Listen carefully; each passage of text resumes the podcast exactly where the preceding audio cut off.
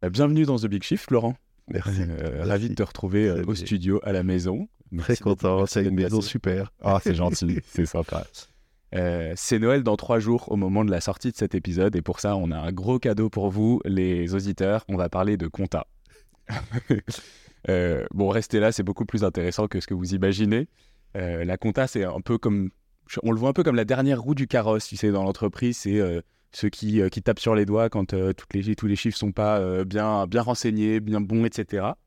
c'est un peu le truc chiant à faire, mais par lequel il faut passer. Et il y a des structures qui sont très normées. On a l'impression que c'est immuable un peu, tu vois, la compta. mais en fait, elle a un pouvoir qui est phénoménal parce que la compta, elle décide ce qui a de la valeur, ce qui n'en a pas, ce qui en perd, ce qui en gagne. Et vous voyez peut-être un peu où je veux en venir. on va parler de comptabilité écologique. Qu'est-ce qui devrait avoir de la valeur? Et une raison pour laquelle je voulais enregistrer cet épisode, et je pense pas te l'avoir dit, c'est parce que j'ai enregistré un épisode avec Romain Tessèdre de Fago à la rentrée vers en septembre dans leur Forest House en Normandie. C'était très sympa.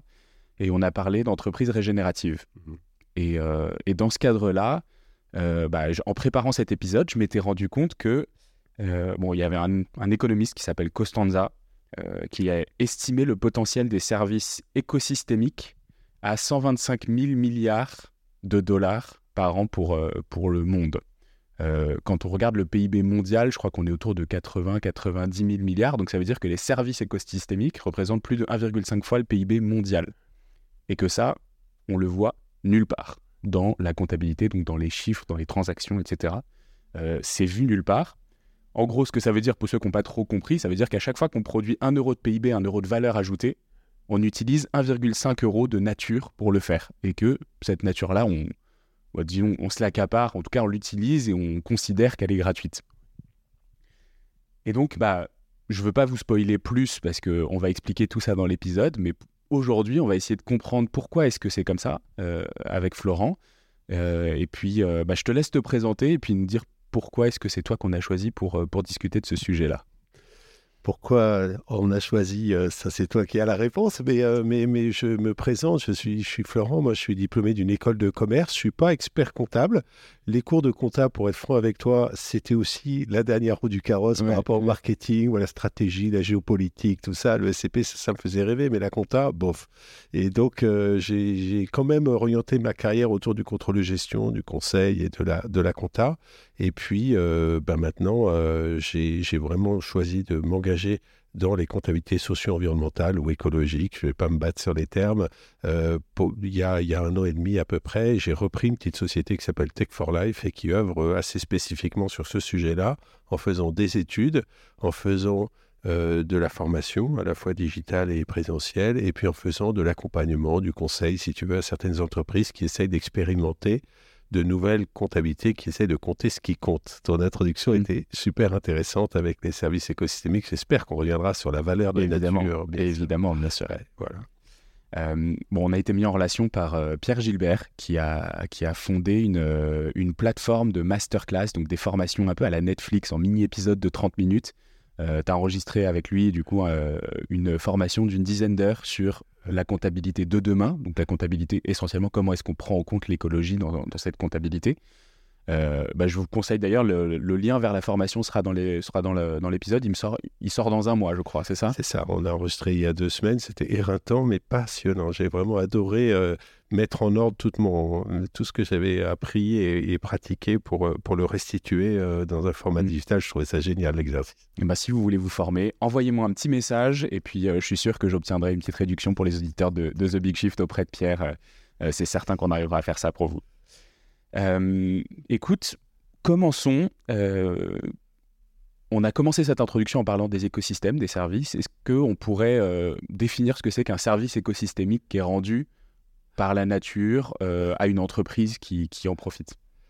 Je voudrais d'abord mettre une, une limite mystique. Je suis désolé, Xavier. je, vais mettre une limite mystique à, à ce qu'on va développer. C'est passionnant ce qu'on va développer, c'est très important, mais je vais mettre ce que j'appelle une limite mystique, c'est-à-dire que la nature n'a pas de prix.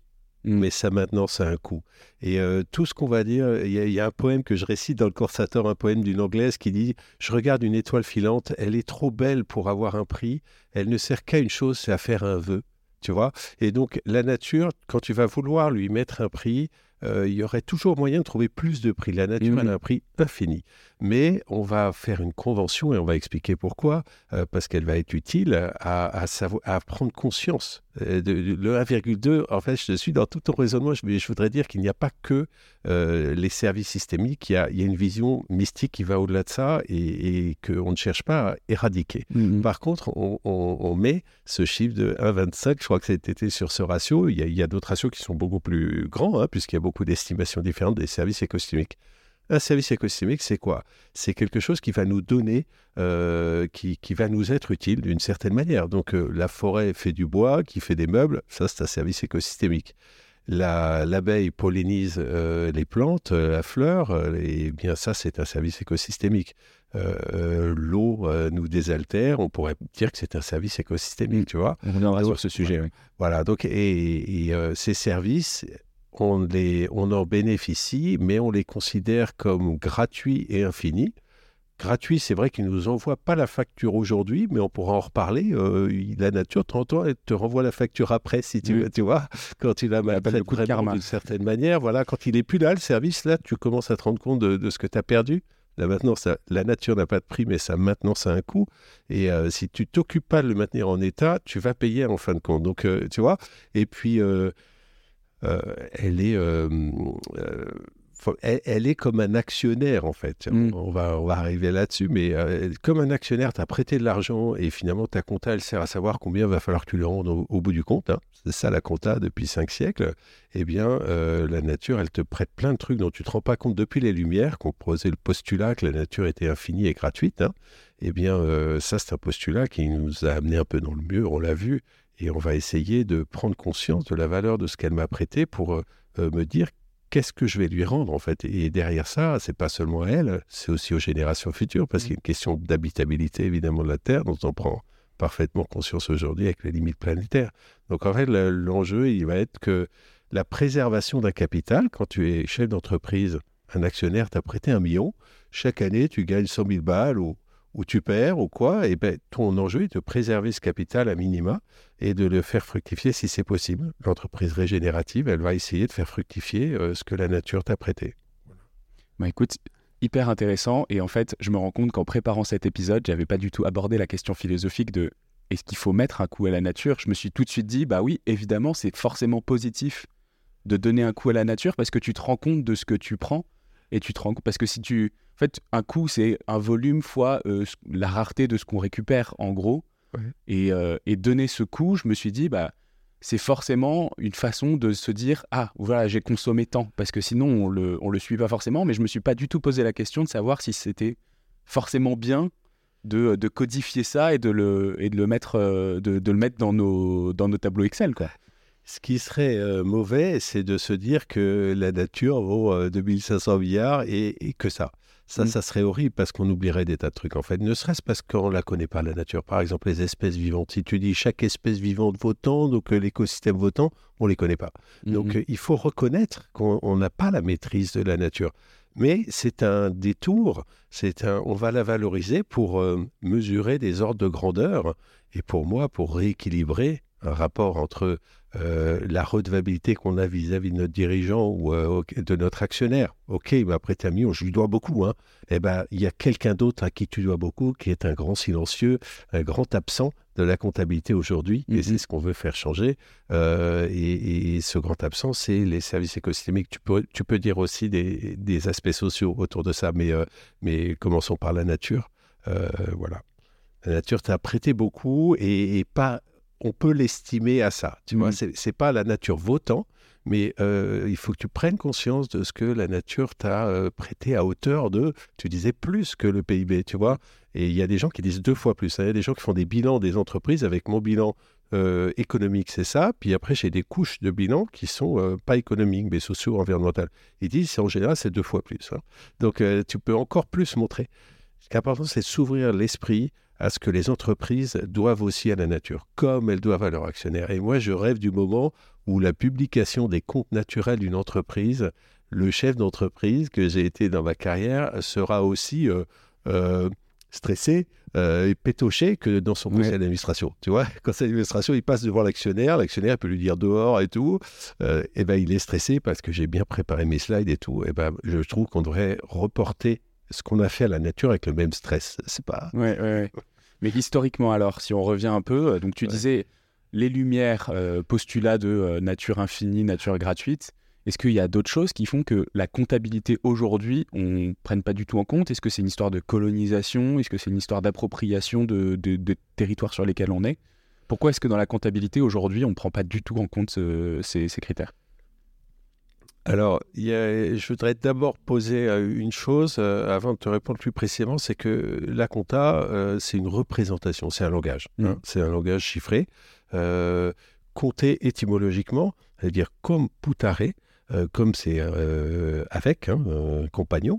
Et puis poutaré, putatif, c'est l'expérience de la pensée. En fait, la comptabilité, c'est penser avec. Alors tu peux dire c'est penser avec des chiffres ou c'est penser avec des contreparties, que ce soit mmh. mon actionnaire ou mon fournisseur. Tu sais, les comptes, c'est toujours en partie double avec euh, ça va à gauche et ça va à droite et on exprime des dettes et des. Donc, la comptabilité, c'est une représentation qui a toujours suivi les évolutions de la civilisation. Donc, si tu me permets, je, vais reformuler ta, ta, ta, ta, ta un peu différemment, merci.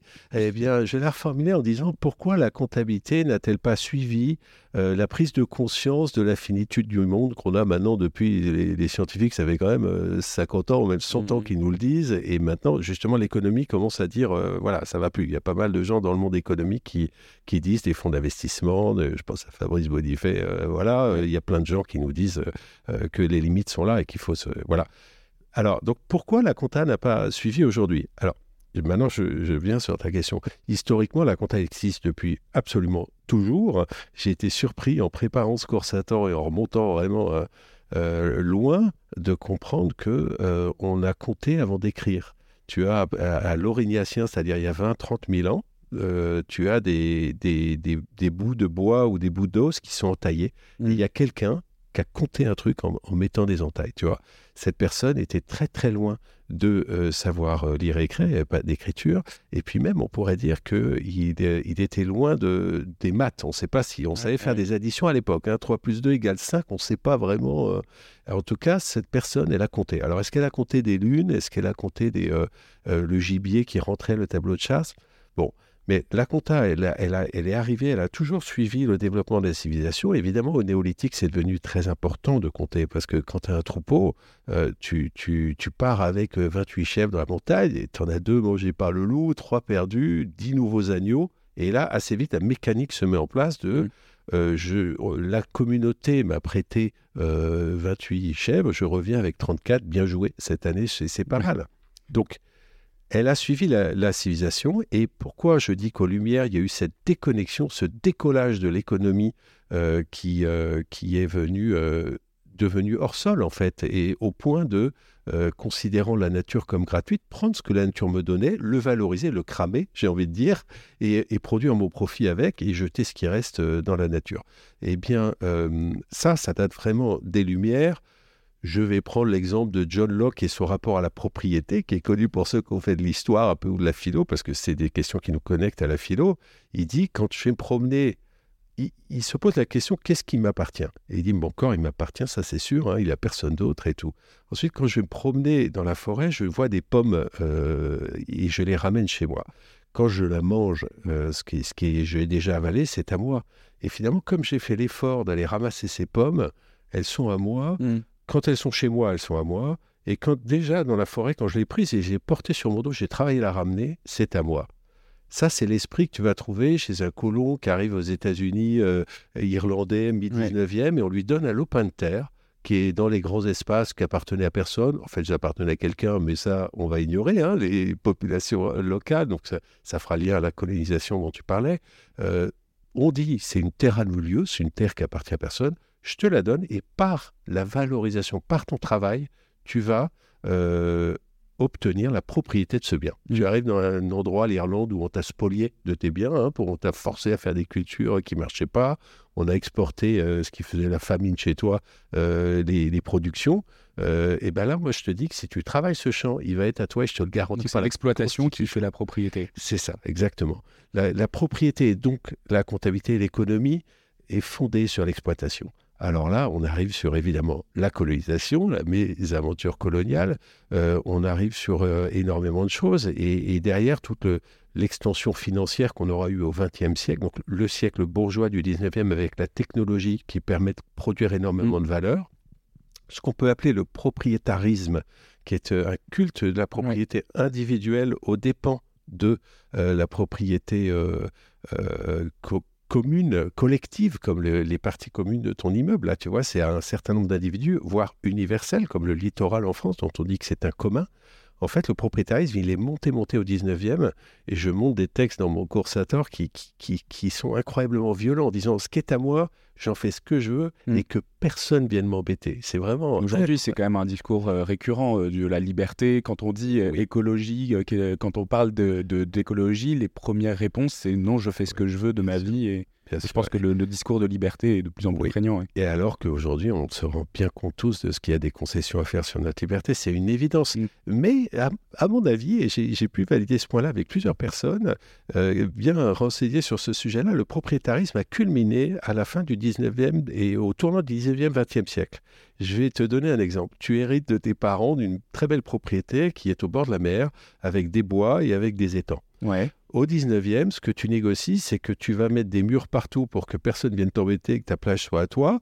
Tu vas faire des coupes rases sur ta forêt parce que tu as envie de voir la mer. Et puis tu vas mettre des, carpes ou des étangs, des, trucs dans ton étang. Tu vas le reconfigurer façon japonaise et très bien, aucun problème. Aujourd'hui, tu peux faire aucune de ces trois choses. Donc en fait, la dimension commune de la propriété a regagné au XXe siècle je suis en droit là, je suis pas en économie. Euh, elle a regagné sur la propriété exclusivement individuelle. Eh ben, ce que je crois aujourd'hui nécessaire, c'est qu'on revisite également, euh, d'un point de vue économique, euh, la responsabilité collective de ce que je possède, mon capital. J'en fais ce que je veux. Moi, entreprise, mon activité économique, j'en fais ce que je veux pour mon actionnaire, certes, mais il y a des enjeux collectifs de biens communs qu'il te faut intégrer dans la gestion de ton entreprise. Mais tu vois, sur le propriétarisme et sur euh, bah, le premier qui exploite et le premier qui peut s'approprier les ressources, il y a euh, un exemple que j'ai sorti, je pense, deux ou trois fois dans ce podcast, mais c'est euh, début 2023. Coca-Cola qui se faisait attaquer pour utiliser l'eau de la nappe phréatique de Grigny, je crois, ou un truc comme ça. et la mairie qui disait à partir de maintenant, Coca-Cola, vous ne pouvez plus utiliser cette eau parce que c'est un bien commun. Il pompait, je crois, 800 000 mètres cubes par an depuis les années 90 sans rien payer parce que du coup, c'est eux qui avaient installé le mécanisme de pompage. donc on est exactement là-dedans, mais pour ces entreprises-là, qu'est-ce que ça changerait du coup de compter différemment? Comment est-ce qu'on ferait du coup là-dessus? Eh ben, ça, ça changerait euh, très, très fondamentalement là. Hein. Un business extractiviste comme ça, il faudrait qu'il chiffre euh, le, fait qu'il va pomper dans un capital naturel qui est partagé, hein. euh, et donc il faudrait qu'il chiffre une dette quand il, ok, il va, il va pomper parce qu'on a besoin de, boire. Alors boire du coca c'est pas nécessaire, mais, mais ça c'est un autre débat. Mais, mais il, il pomperait et euh, il, essaierait d'estimer, alors ça dépend des méthodes comptables, hein. il y a plusieurs comptabilités, plusieurs méthodes, plusieurs en France, mmh. euh, euh, on va certainement pas pouvoir rentrer trop dans le détail aujourd'hui, mais il y a des méthodes qui se comme la méthode CARE, qui est peut-être la plus connue en France, qui a fait l'objet du plus gros effort de recherche et de et d'expérimentation. hein. Eh bien, cette méthode, elle va partir des coûts de préservation de la nature, c'est-à-dire elle va dire si jamais je devais rétablir l'écosystème en bonne santé, la santé écologique, qu'est-ce qu'il faudrait que je fasse? Eh ben, Si tu me dis que tu as pompé euh, trois quarts de la, de la nappe, il faudrait que tu te préoccupes de la re-remplir en fait. C'est tout. Hein c'est tout.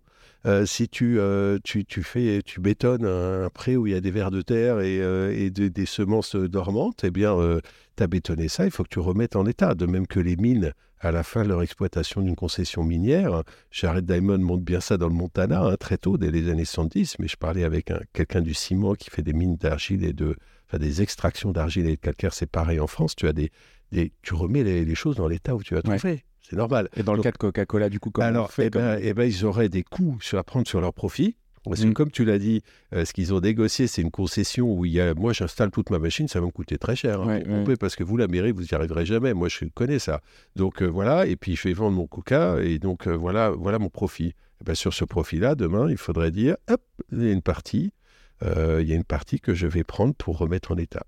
Mais ça, ça rend pas de l'eau, du coup. Enfin, c'est compliqué. Alors, dire, ben, dans- eh ben, eh certains- ben, c'est, ça En fait, c'est comme de la compensation. Dans, dans un certain nombre de cas, c'est difficile Pas de, tout de- à de- fait. Je, je peux de pas te exactement dire, ce que je, je peux pas te dire ce que ferait Coca-Cola pour Ouais, remettre l'écosystème en bonne santé. Je peux pas te le dire. Euh, évidemment, il y a des principes de compensation super choquants. hein. S'il Mm. achète un produit bidon au Groenland pour dire, voyez, c'est bon, vous inquiétez plus, c'est sous contrôle, évidemment que c'est choquant. Mais justement, la comptabilité, c'est la transparence. Ouais. Et donc, euh, moi, ce que je te dis, c'est que j'appelle de mes voeux le jour où Total va publier des comptes en disant, je fais plus 3 millions financiers parce que voilà, mes coûts de machine, ça, c'est public. Mm. Du point de vue de la nature, j'ai une, je fais moins 10 millions, mais bonne nouvelle, j'ai quand même pris un million de mes 3 millions pour le mettre euh, de côté, pour, parce que je pense qu'il va me permettre de rétablir au moins à moitié, admettons, hein, si ça, euh, Ouais, hein, euh, je rétablis la moitié du dommage que je crée en prenant un tiers de mes profits, je dis n'importe quoi, et voilà comment je vais utiliser ça.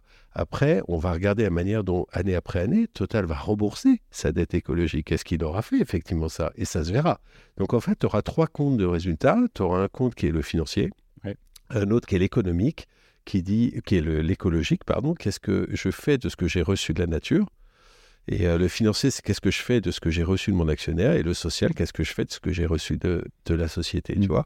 Et ces trois comptes, ils sont pas compensables. Tu peux pas dire, je bousille la nature, mais c'est pas grave parce que je fais du profit. Ça n'a aucun sens. Et ça, si on sort ces comptes-là, personne voudra faire ça. C'est pas possible, si tu veux. Mm. Et ce que ça permettra d'éviter, c'est une boîte qui fait 3 millions de profits, 10 millions de pertes écologiques, qui investit 15 000 balles dans une forêt au Gabon et qui te dit sur son site web en énorme, regardez, je suis euh, régénérateur de forêt au Gabon. Parce que 15 000 moins 10 millions, c'est juste ridicule, quoi. Ouais, ouais. Et ben, ce qu'on veut faire en compta, c'est avec des chiffres fiables, parce que la compta, c'est fiable. Euh, quand Total publie ses chiffres, euh, tout le monde râle, mais personne ne râle sur le chiffre d'affaires de Total ou le montant de produits intermédiaires de schiste Ouais, bitumineux en stock chez Total. Personne ne râle, parce que si le chiffre était faux, ils iraient en prison, toute façon. Mhm. Donc c'est connecté à la loi. Donc aujourd'hui, on n'est pas mûr pour le faire parce qu'on fait des recherches et il y a des gens qui cherchent à chiffrer ces, ces, euh, ces- ces services écosystémiques. Le pari, il est de dire que comme la compta a réussi à chiffrer des trucs incroyablement difficiles, hein, tu regardes la supply chain des semi-conducteurs qu'il y a dans ton matériel électronique là, c'est incroyable comme elle est Mm. intégrée au niveau mondial. Est-ce qu'on connaît les niveaux de stock, les variations et tout? Le prix de revient, c'est magnifique, ça s'est fait pendant des années. Au début, ils étaient faux, il s'est affiné. Aujourd'hui, c'est une belle mécanique. Eh ben, on veut construire une mécanique comme ça. On en a pour des années, mais, euh, mais c'est ce qu'on veut faire. Voilà. Ok, super intéressant. Effectivement, c'est, ça a l'air très très systémique parce que c'est au niveau de l'entreprise, au niveau de la loi. Il faudrait des commissaires aux comptes écologiques. Exactement. Il faudrait que chaque entreprise soit en mesure d'être transparente sur, euh, de la même façon que sur ses comptes financiers. Il faudrait que, bah, déjà, on sache effectivement comment faire pour, le, le- le- pour, pour avoir la valeur réelle de, de l'impact. Euh, donc, en fait, on va encore. J'ai l'impression que c'est presque une sorte de bilan euh, environnemental, mais euh, euh, comme si on prenait un bilan carbone aujourd'hui, qu'on l'ouvrait, qu'on le, devenait- qu'on le faisait devenir beaucoup plus important Oui. et qu'on est- qu'on essayait vraiment d'avoir euh, tous les critères d'impact possibles et qu'en plus, on les chiffrait et on, les, on donnait leur valeur économique dessus. Ouais. Euh, ça- ça- Absolument. et pour toutes les entreprises, que ce soit dans l'industrie, dans les services. Donc c'est euh, mondial et systémique et Ouais. monumental. Absolument, c'est monumental, euh, c'est mondial. On a préparé une tribune là qui va sortir dans la presse prochainement et on appelle de nos voeux quelque chose de mondial. Aujourd'hui, c'est pas le cas du tout. hein. Aujourd'hui, Oui. l'Europe est très avancée dans ce qu'on appelle euh, le reporting extra-financier. C'est pas de la Mm. compta, c'est juste des déclarations, mais c'est déjà énorme et ça va être un énorme chantier que les grandes entreprises européennes et même extraterritoriales, l'Europe commence à faire de l'extraterritorialité, soient contraintes de dire déjà ce qu'elles font Mm. comme impact. hein. Et en matérialité forte, hein, double matérialité, c'est matérialité d'impact je dois dire tout ce qui touche la nature, pas seulement ce qui va toucher la valeur de ma boîte. Ouais. Donc c'est, c'est, c'est quand même vachement important cette, euh, cette, euh, cette, cette avance. Et puis derrière, il y a une vision américaine, euh, on les oppose parfois, elles vont toutes les deux dans le bon sens, mais il y en a une qui va plus loin que l'autre. hein. Mais donc on va effectivement vers un changement de fond, Mm. mais sur lequel euh, je pense que l'Europe peut jouer un rôle pionnier comme elle a joué sur plein de sujets. Comme par exemple la protection des données personnelles. tu étais peut-être encore au berceau au début des années 2000, mais, mais moi, je peux te Ça dire, va. ça va, tu étais déjà adulte.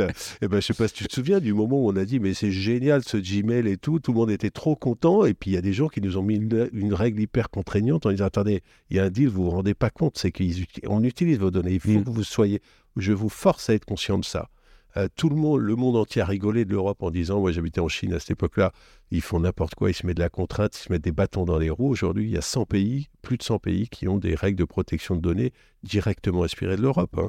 Donc en a fait, on a, on a montré qu'il y avait un, un enjeu civique euh, qu'il Mm. fallait mettre dans la loi. Et, euh, et- et au début, tout le monde a rigolé et on a gagné cette bataille. Tu vois, on, est, on est des formalistes en Europe. Nous, on vote des lois euh, sur ces sujets-là, sur les sujets sociaux environnementaux. Je sais que tu es Mr. Glucksmann dans le, dans le Exact. dans- voilà, voilà. Donc, euh, donc, euh, euh, il y, a- y a une euh, il y a- une culture euh, euh, de, de la responsabilité euh, sociale et environnementale en Europe euh, euh, sur laquelle euh, on a à tracer Mm. pour que ce changement systémi- systémique advienne. Mais il y a des moyens. Il y a des moyens de se protéger euh, du moment où nous, on aura cette contrainte et pas les autres. Par exemple, la taxe carbone aux frontières. Tu sais que pendant longtemps, l'Europe a exporté des industries polluantes. Aujourd'hui, il y a une, texte qui a été votée. Si tu prends un panneau solaire chinois qui a une, euh, trace écologique bien pire que celle d'un d'un Norvégien, je dis n'importe quoi, eh bien, euh, tu vas payer cette trace à l'entrée, à l'importation. Donc en fait, on a trouvé, au début, on a fait un système horrible où il y a plein d'industries qui est partie pour aller chercher plus polluant mais moins cher ailleurs. Et, euh, ben, aujourd'hui, on, on va corriger ça. Donc euh, pour moi, c'est un mouvement long terme, systémique, comme tu l'as dit très justement, et qui euh, euh, qu'il faut faire advenir rapidement. Mm. Au-delà de la CSRD, la CSRD, c'est une loi votée à l'été dernier de reporting. Moi, je regarde derrière, quand on fera pas seulement du reporting, rendre compte, on prendra en compte et on tiendra compte. C'est-à-dire qu'on changera la manière de faire. Euh, si Coca-Cola faisait les comptes dont on parlait tout à l'heure, euh, il y a fort à parier qu'il essaierait de minimiser euh, le un maximum l'impact sur la nappe, puisqu'il va payer sa remise en état d'ailleurs. Donc il Mhm. essaierait, si tu veux. Et donc ça, c'est l'opérationnel, c'est le modèle d'affaires qui est connecté à la compta et qui, si tu changes la compta, ça se, c'est en boucle. hein. Ouais. Tu peux avoir une décision stratégique que tu vas mesurer en compta. J'ai dit que je baissais ma trace carbone de mes produits de 50%, j'en suis où? Donc ça, une compta pourra répondre. Et puis, euh, et puis euh, inversement, la compta va renseigner sur des choses qui vont impliquer et qui vont encourager le changement du modèle d'affaires. Voilà.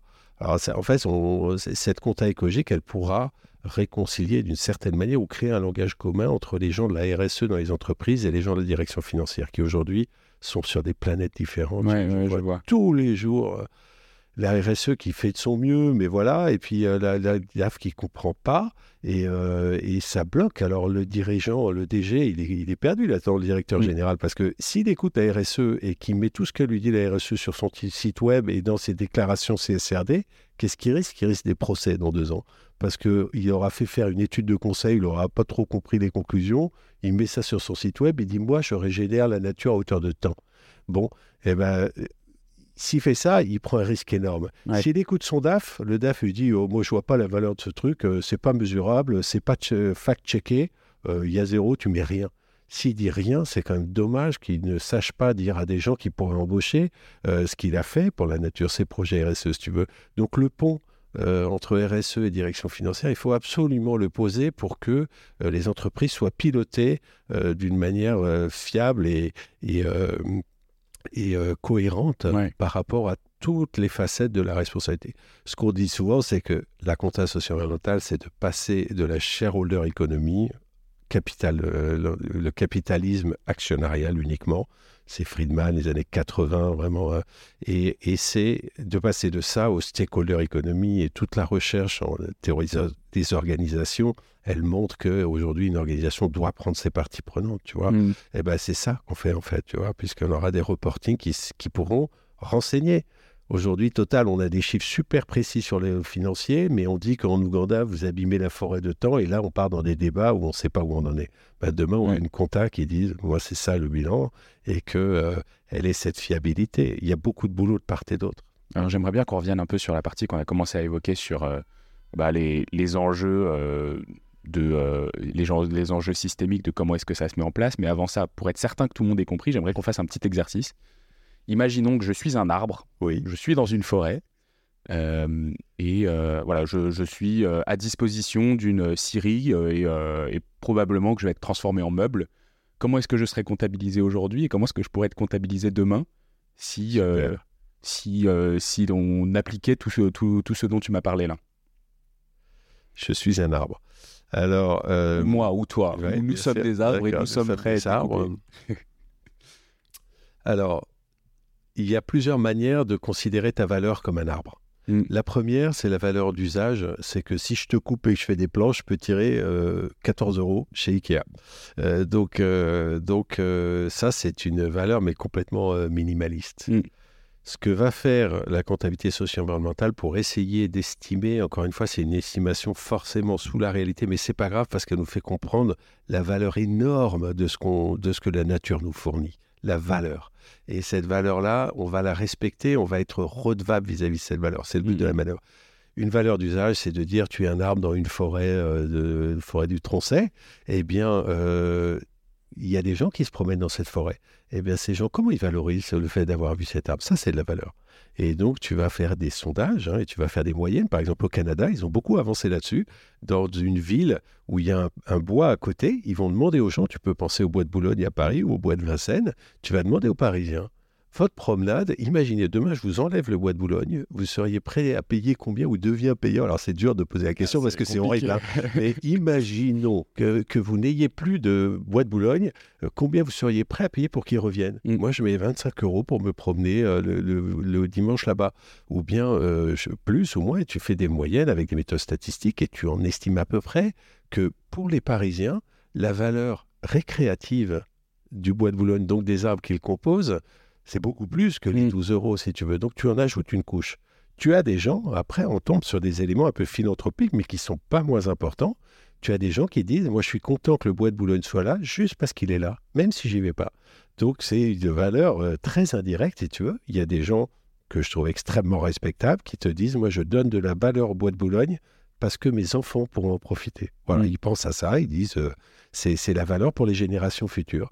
Toutes ces valeurs-là, tu vas pouvoir essayer de les estimer. Et tu vas arriver à un prix de l'arbre qui, je pense, sera supérieur à 12 euros. Et donc, si un projet te dit que je coupe cet arbre pour, euh, parce que comme ça, je gagne 12 euros pour Ikea, eh bien, euh, Ou pour euh, Dans accélérer de 12 minutes le trajet pour aller de Castres voilà, c'est ça, voilà, voilà, exactement. S'ils ont Eh ben, des qui fâchent. Exactement, voilà, bon, ben voilà. Eh bien, si tu dis ça, il va falloir montrer que la valeur de ton projet ou que ton projet va essayer de compenser pour beaucoup plus. Ces platanes, ils sont magnifiques. Moi, je suis ému quand je vois les. Je me promène en province, c'est des belles rangées d'arbres. Qu'est-ce que c'est beau C'est vraiment. Et ben, et ben, cette beauté-là. Si tu veux la casser, il va falloir la payer. C'est ça qu'on dit, en Mhm. fait. On va pas dire que l'homme va arrêter de casser des beautés naturelles. Et de toute façon, c'est des arbitrages qui sont faits à des niveaux locaux. Mais on veut un mécanisme où on sache, si tu veux péter cet arbre, euh, qu'il vaut plus que des planches ou, euh, euh, ou un accès, si tu veux. Tu vois, tu vas devoir justifier. Mais alors là, tu vois, on a parlé beaucoup en, coût de la nature parce que tu me dis, oui, ça a un coût de régénération. Euh, mais tu vois, j'ai bien préparé cet épisode. Il y a un rapport de Delannoy de novembre 2016, donc pour, Ségolène Royal en 2016, pour, hum, la, la ministre de la Transition écologique. Je vais le lire parce que sinon je m'en souviendrai pas. Mais en gros, qui explique que la biodiversité contribue à l'économie française via les dépenses directes et indirectes liées aux actions de protection.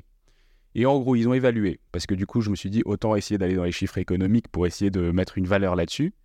Euh, la création ou le maintien, donc le- les activités de protection de la biodiversité participent à la création ou au maintien de 35 000 emplois, contribuent au PIB national à hauteur de 2,5 milliards d'euros. Là, on parle de la France.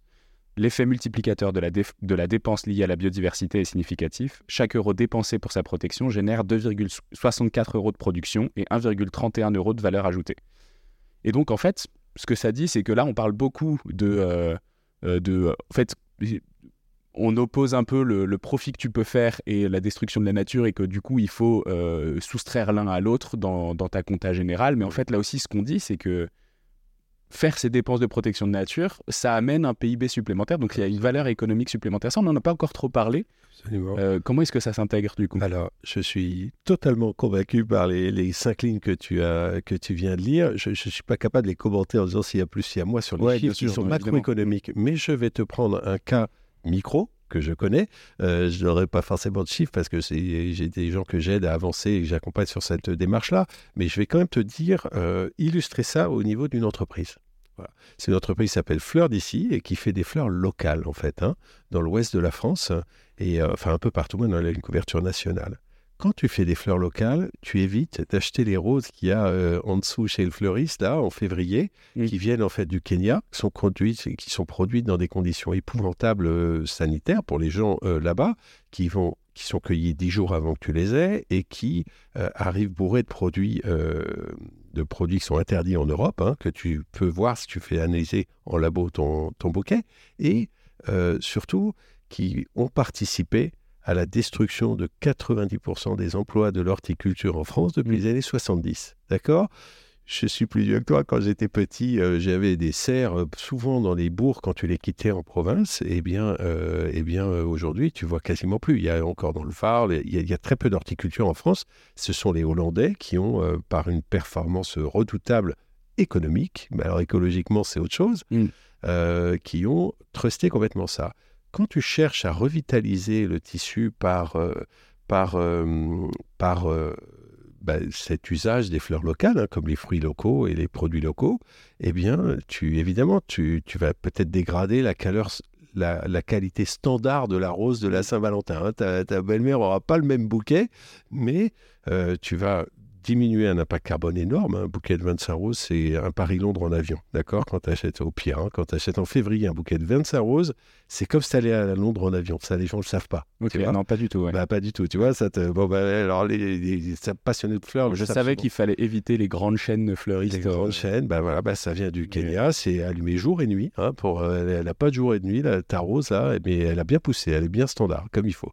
Mais surtout, ce que je veux venir, c'est les, les bénéfices, si tu veux. Hein. Euh, et ben, qu'est-ce que je fais quand je fais ça? Je vais aider les gens qui vont s'installer en néo-ruraux, tu vois, faire de la polyculture, élevage, des coopératives de fermiers qui font à la fois, tu, connais tous ces mouvements, et eh ben je vais les aider parce qu'ils vont faire 200 mètres carrés de pivoine, c'est pas énorme, enfin ça va aider dans leur, euh, dans leur... Et puis au moment de la pivoine, ils vont aller vendre ça en local, tu vois, et c'est justement cette société s'occupe de toute la, de toute la hum, chaîne logistique.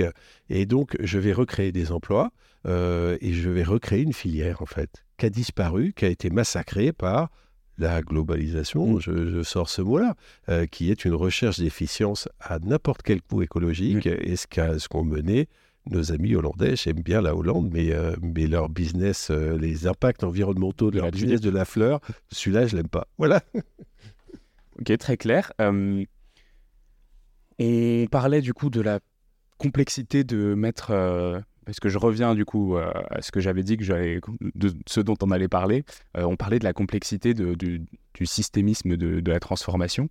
Euh, c'est d'abord une question de standard, la comptabilité aujourd'hui. C'est quoi la difficulté de faire adopter des nouveaux standards? Donc on a deux types de comptabilité. Il y a la comptabilité américaine, la comptabilité européenne. En gros, j'ai l'impression, dans les standards. comment est-ce que c'est possible dans les... allez, disons, on a beaucoup de... On a beaucoup de de deadline à 2030 sur la partie climat, sur la partie biodiversité, sur les limites planétaires. Euh, est-ce que en 2030, on pourrait voir des nouvelles, euh, des nouvelles standardisations qui sont mises en application dans les entreprises ou est-ce que c'est encore un peu trop tôt? Je commence par un oui teinté d'optimisme et, de, et d'espoir, les deux. maintenant, je développe. là, c'est, ta question, elle est super intéressante. Euh, je voudrais d'abord dire que c'est pas tellement la France qui décide de ces normes comptables, c'est l'Europe aujourd'hui. Donc, il y a un organisme qui s'appelle l'EFRAG, hein, qui travaille déjà beaucoup avec Patrick de Cambourg, travaille déjà beaucoup sur les questions de reporting extra-financier, mais je crois avoir montré la manière dont la compta, ça va aller plus profondément, en lien plus étroit, plus, euh, plus de levier sur le modèle d'affaires. Mmh. Donc, l'Europe, euh, nous préparons un plaidoyer qu'on va essayer de porter au Parlement européen prochainement. Euh, L'Europe sera l'instance qui va décider de nouvelles normes comptables applicables aux entreprises françaises. D'accord? Même s'il y a en France évidemment l'ANC, l'autorité des normes comptables. Voilà. Tu as parlé d'une différence entre France et États-Unis. Si tu faisais référence par là à la comptabilité en coût historique, ou en coût euh, de fair value, de valeur actuelle. Bon, j'avais pas ces connaissances-là. Bah, il y, a, un, vieux débat, mais qui est un petit peu quand même euh, euh, passé aujourd'hui. On va dire que la comptabilité continentale européenne en coût historique a globalement perdu une bataille vis-à-vis d'une comptabilité qu'on peut appeler anglo-saxonne en valeur actuelle. Mm. Là, je pense qu'on rentre trop dans de l'expertise, mais c'est des sujets passionnants. Hein. Mais je vais juste résumer par une phrase très importante. Pendant longtemps, euh, on a considéré que la valeur d'une entreprise, c'est que je prenais toutes ces transactions passées et ça me disait, voilà, ça, ça me dit, est-ce que ça vaut l'entreprise puisqu'ils l'ont déjà fait Ensuite, on a dit, mais non, c'est pas ça. Par exemple, si j'avais acheté un immeuble, il y a, je vois un immeuble en face de moi, euh, il, y a, il, y a, il y a 20 ans, je l'avais acheté tant. La valeur actuelle, elle te dit, non, non, s'il vaut tant aujourd'hui sur le marché, même si c'est plus, euh, je, le, je prends la valeur. Mm. Parce qu'elle est déjà là et il est à toi là, et il vaut très cher. Donc c'est plus précis de dire si tu devais vendre la boîte demain, tu aurais euh, le prix d'aujourd'hui de cet immeuble. Le problème, c'est que c'est pas forcément très prudent. Hein. Mm.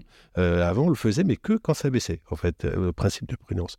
Donc, euh, la compta du présent, elle nous amène à des, fluctuations et à ce que j'appelle une tyrannie du présent, une volatilité terrible qui est celle de la. Ça permet à Elon Musk d'acheter Twitter avec des collatéraux de sa boîte de Tesla dont il n'a pas la propriété des actions en direct. Voilà, c'est exactement ça, Xavier. Et puis je vais donner un chiffre aussi, c'est que sur certains marchés américains, je crois que c'est le Nasdaq, je ne suis pas certain, mais euh, certains marchés américains, la durée de détention d'une action aujourd'hui, c'est deux jours et demi. Mm. D'accord?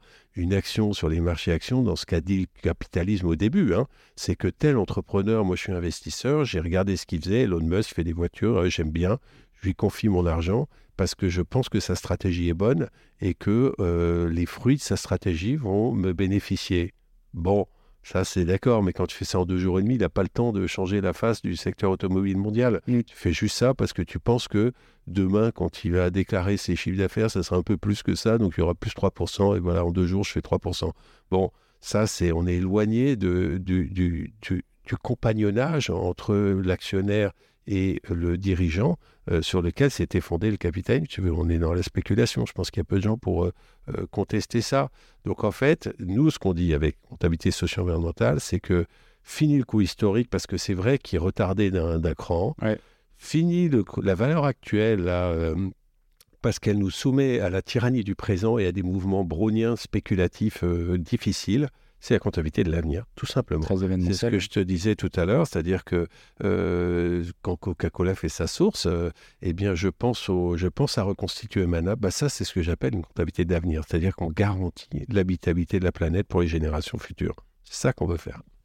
Et alors, comment, comment ça se traduit euh, donc dans votre tribune et Alors, alors, bah, dans nos activités, donc là, on, va, on, a fait un projet que j'ai trouvé vraiment. Ça, c'est avec Tech for Life ou Voilà, Tech for Life, c'est la société Tech for Life, et avec d'autres gens. Hein. On a fait avec un, des membres du cabinet RSM, un cabinet d'audit, hein, des grands cabinets français, et puis euh, avec des étudiants d'une association de l'école de commerce HEC qui s'appelle HEC Impulse, euh, qui, qui, consiste à détacher des étudiants pendant 5-6 mois sur des projets qu'ils trouvent intéressants, projets impact. Hein. D'accord. ton podcast est vraiment sur l'impact, sur et je, je, signale cette association qui est vraiment super. Donc, on fait un dossier, on postule, et puis euh, s'ils sont d'accord, si les étudiants trouvent ça intéressant, ils te donnent cinq étudiants pendant six mois. Et c'est super parce qu'on a eu des gens extraordinaires qui nous ont même questionné, challengé dans nos trucs et on a fait un recensement et des retours d'expérience de mise en œuvre de comptabilité socio-environnementale parce que je n'ai pas répondu complètement à ta question, il y a des standards, mais il y a aussi des pionniers qui essayent. Le standard, c'est top-down, ça descend, c'est voté à Bruxelles, et puis maintenant, il faut le faire, c'est SRD. Mais il y a des pionniers qui essayent, il y en a plein, il y en a des dizaines. Et eh bien, ce qu'on a voulu faire dans cette étude, et ces dizaines-là, elles vont venir nourrir la future norme. C'est mmh. tu vois, en disant, moi, ça veut dire qu'en tant qu'entreprise, aujourd'hui, tu as le droit de, de, de, faire une compta qui est différente de celle des Alors, normes. Tu vas pas dire, j'ai provisionné tant pour, euh, pour euh, les bénéfices écologiques, et donc je paye pas d'impôt à Bercy. Donc euh, là, on tombe sur le ministère de la Transition, ministère de l'Économie, qui ont des intérêts un peu divers. Il y en a qui veulent financer et d'autres qui veulent que les boîtes fassent du profit euh, et qu'elles payent des impôts.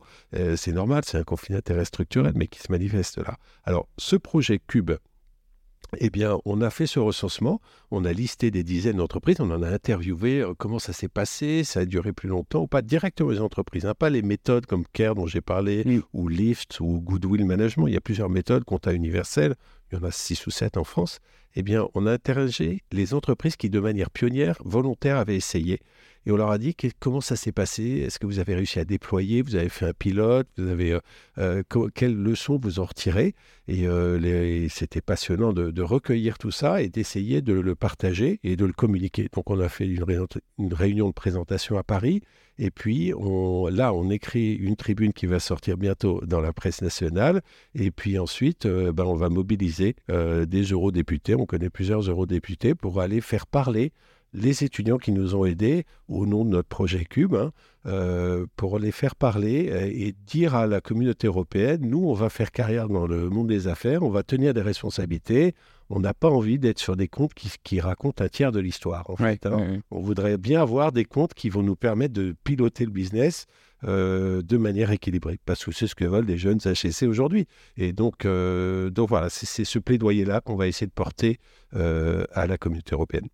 Ok, ce serait quoi avant de boucler cet épisode qui dure depuis déjà bien 50 minutes Si tu avais un conseil à donner à une entreprise qui, produit qui produit des produits, pas forcément des services, mais plutôt du, produit, quelque chose d'assez matériel, ce serait quoi la première étape pour essayer d'intégrer quelque chose, même si on ne fait pas tout d'un coup? Est-ce que c'est compliqué Ce serait quoi la première étape qui te paraît la plus importante?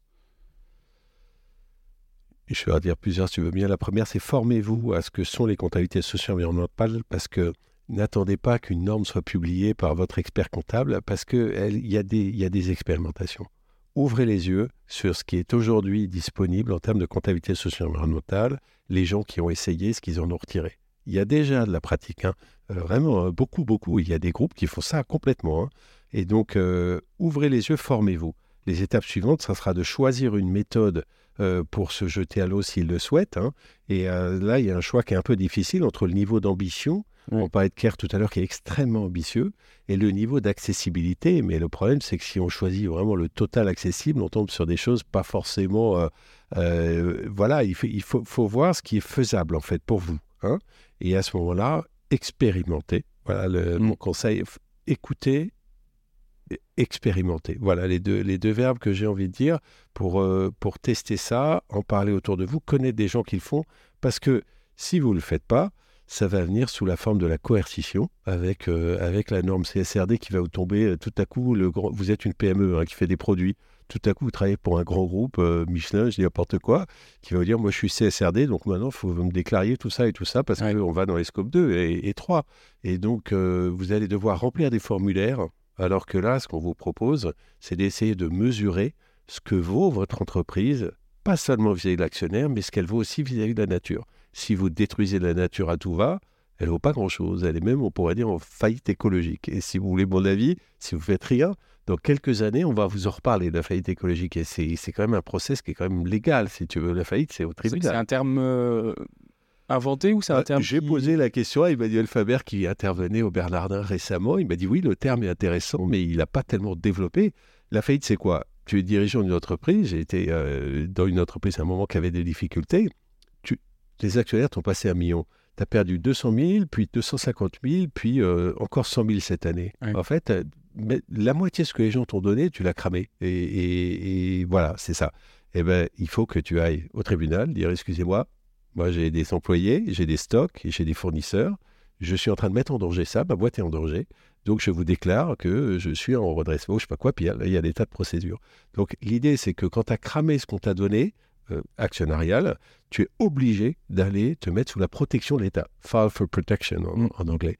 Et donc, eh ben, cette idée-là, moi je pense que, alors là, c'est pas demain, c'est après-demain, parce qu'il y a une connexion avec le juridique, hein, mais une boîte qui en fait est écologique, qui ne sait pas redresser son activité du point de vue écologique par des chiffres, la compta. Donc d'abord, on va faire la compta, puis après, on verra comment on, tient la barre. Mais une boîte, moi je pense qu'on devra l'appeler en faillite écologique. Mm. Voilà. Et donc, euh, je reviens à ton conseil aux entreprises.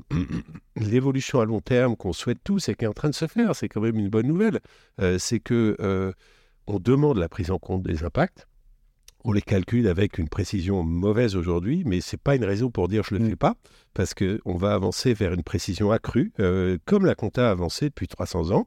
Et donc, donc allez-y, allez-y pour ne pas vous laisser euh, prendre par euh, un étau qui sera beaucoup moins euh, confortable, qui est celui de l'opinion publique, qui est celui des jeunes qui viennent travailler pour vous, qui est celui de, de l'appareil législatif. Hein. Voilà. Mm.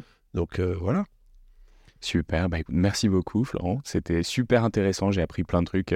si vous êtes encore là d'ailleurs en tant qu'auditeur, c'est probablement que vous êtes super content de l'épisode et que vous avez appris plein de trucs. N'hésitez pas à mettre 5 étoiles sur votre appli de podcast et laisser un commentaire, ça nous aide énormément à avancer.